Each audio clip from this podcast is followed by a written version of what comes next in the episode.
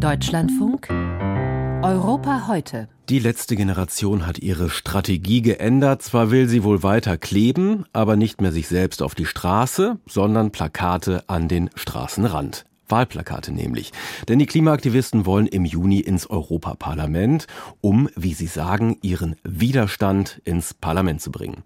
Ebenso erstmals neu reinkommen will das linkskonservative Bündnis Sarah Wagenknecht und die Erdogan-Partei DAWA, beide gerade frisch gegründet. Dass alle drei Gruppierungen mit einem oder beim BSW sogar mit einigen Sitzen auch tatsächlich da landen könnten, das hat mit einer Besonderheit zu tun. Es gibt keine 5%-Hürde, wie etwa im Bundestag. Ein Stimmenanteil von 0,7 Prozent reicht aus, um einen Sitz zu bekommen.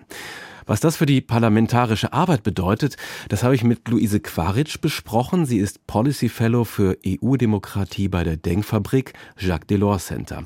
Und ich habe sie gefragt, wie groß die Chancen für DAWA, letzte Generation oder BSW sind, tatsächlich im EU-Parlament zu landen.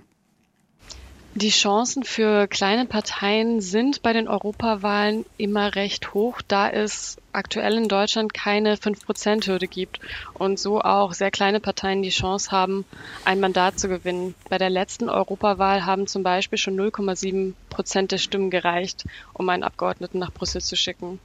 Täuscht der Eindruck oder treten in diesem Jahr zur Europawahl besonders viele neue Parteien an? Also viele unterschiedliche Parteien bei den Europawahlen ist jetzt erstmal nichts Ungewöhnliches. Das gibt aktuell schon äh, rund 200 nationale Parteien, die dort vertreten sind. Ähm, grundsätzlich sehen wir aber die letzten Jahre generell schon, dass die großen etablierten Volksparteien an Unterstützung verlieren und kleine, häufig auch extreme Parteien an Unterstützung gewinnen. Was macht das mit dem Parlament? Ja, wie ich eben schon gesagt habe, also viele Parteien ähm, sind jetzt erstmal nichts Ungewöhnliches. Es ist, spielt aber schon eine Rolle für die politische Arbeit, wer dann einzieht. Also bei der letzten Wahl gab es einige kleine Parteien, die mit nur einem oder zwei Abgeordneten ins Parlament eingezogen sind. Die haben sich dann aber fast alle den großen etablierten Fraktionen angeschlossen und ähm, dort auch eigentlich wie die größeren Parteien mitgearbeitet. Also zum Beispiel die Freien Wähler haben sich der liberalen Renew-Fraktion an, angeschlossen. Wenn jetzt aber mehr extreme Parteien ins Europaparlament einziehen und dann auch nicht mit den etablierten proeuropäischen Fraktionen zusammenarbeiten wollen, dann könnte es schwieriger werden, Mehrheiten zu finden.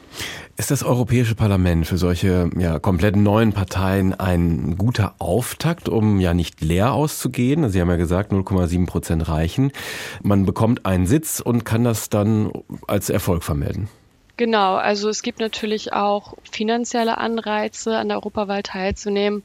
Parteien, die mindestens 0,5 Prozent der Stimmen ähm, erhalten, bekommen in Deutschland aus dem Bundeshaushalt dann auch ähm, Unterstützung für den Wahlkampf. Das sind aktuell zwischen 80 Cent und einem Euro pro gewonnener Stimme.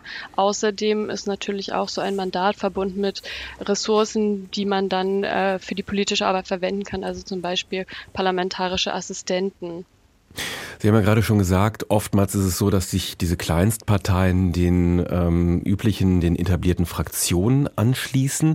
Wenn Sie jetzt auf diese Wahl und die Parteien zum Beispiel auch aus Deutschland schauen, da war Bündnis Sarah Wagenknecht, letzte Generation, könnte es da schon zu einer Fragmentierung kommen? Das wird tatsächlich davon abhängen, wie sich dann die gewählten Abgeordneten ähm, im Parlament verhalten, ob sie sich den Fraktionen anschließen und, falls sie das tun, ob es dann die etablierten Fraktionen auch schaffen, sich intern so zu organisieren, dass sie gemeinsam abstimmen und verlässliche Mehrheiten entstehen. Wenn jetzt, sagen wir mal, die letzte Generation vielleicht einen Sitz bekommt, mehr wird es ja wahrscheinlich nicht werden, dann wird sie im Europäischen Parlament ja damit nicht viel Einfluss nehmen können. Was bringt so ein einzelner Sitz? Publicity in den deutschen Medien, wie zum Beispiel bei Sonneborn und der Partei? Also grundsätzlich denke ich schon, dass es gut ist, wenn die Interessen der Bürger und Bürgerinnen im Parlament breit vertreten sind und eben auch repräsentativ das abbilden, ähm, was die Interessen der Bürger und Bürgerinnen ist. Gerade weil Europapolitik sich ja häufig auch weit weg anfühlt für viele, kann es da, denke ich, helfen, ähm, wenn möglichst viele Wähler und Wählerinnen das äh, dann auch den oder die Abgeordnete, für die sie abgestimmt haben, im Parlament sehen im, im politischen Alltag ist jetzt die, die Arbeit der Abgeordneten dann häufig mit nicht so viel Aufmerksamkeit äh, verbunden, würde ich sagen. 2022 hat das Europäische Parlament eine Wahlrechtsreform vorgeschlagen. Ein paar Punkte sind Stärkung des Spitzenkandidatenprinzips, Einführung einer Zweitstimme, mit der über länderübergreifende Wahllisten europäische Kandidaten gewählt werden können, aber eben auch die Einführung einer 3,5 Prozent Hürde in den bevölkerungsreichen EU-Staaten. Was ist aus dieser Reform, aus diesem Vorschlag geworden? Ja, es gab in den letzten Jahren einige Male Versuche, dieses europäische Wahlrecht äh, zu reformieren und eben zu vereinheitlichen. Es gibt in äh, den Mitgliedstaaten ähm, immer die, die nationalen Regeln quasi. Also in Deutschland gibt es eine 5%-Hürde, in vielen anderen Mitgliedstaaten aber auch keine. Und ähm, bis jetzt konnten sich keine ähm, Mehrheiten für diese Reform finden. Einige, die zwar schon äh, formell ähm, angenommen wurden, wurden bis jetzt nicht in allen Mitgliedstaaten ratifiziert. Und es ist in Deutschland auch fraglich, ob, selbst wenn diese Reform dann letztendlich angenommen wird in allen Mitgliedstaaten, ob das nicht eventuell wieder vom Bundesverfassungsgericht ähm, einkassiert wird, so eine 3,5 Prozent Hürde. Das war nämlich ähm, 2011 und 2014 äh, schon mal so, dass das Bundesverfassungsgericht eben die 5 Prozent Hürde aufgehoben hat. Aber wie wichtig wäre aus Ihrer Sicht eine solche Reform, auch um das Parlament zu stärken, die parlamentarische Arbeit? Grundsätzlich ist es schon äh, wünschenswert, wenn die europäischen Wahlen dann auch europäische Wahlregeln haben und ähm, die Abgeordneten eben in allen Mitgliedstaaten zu gleichen Konditionen gewählt werden sagt die Politologin Luise Quaritsch von der Denkfabrik Jacques Delors Center. Mit ihr habe ich über die Fragmentierung des Europaparlaments gesprochen.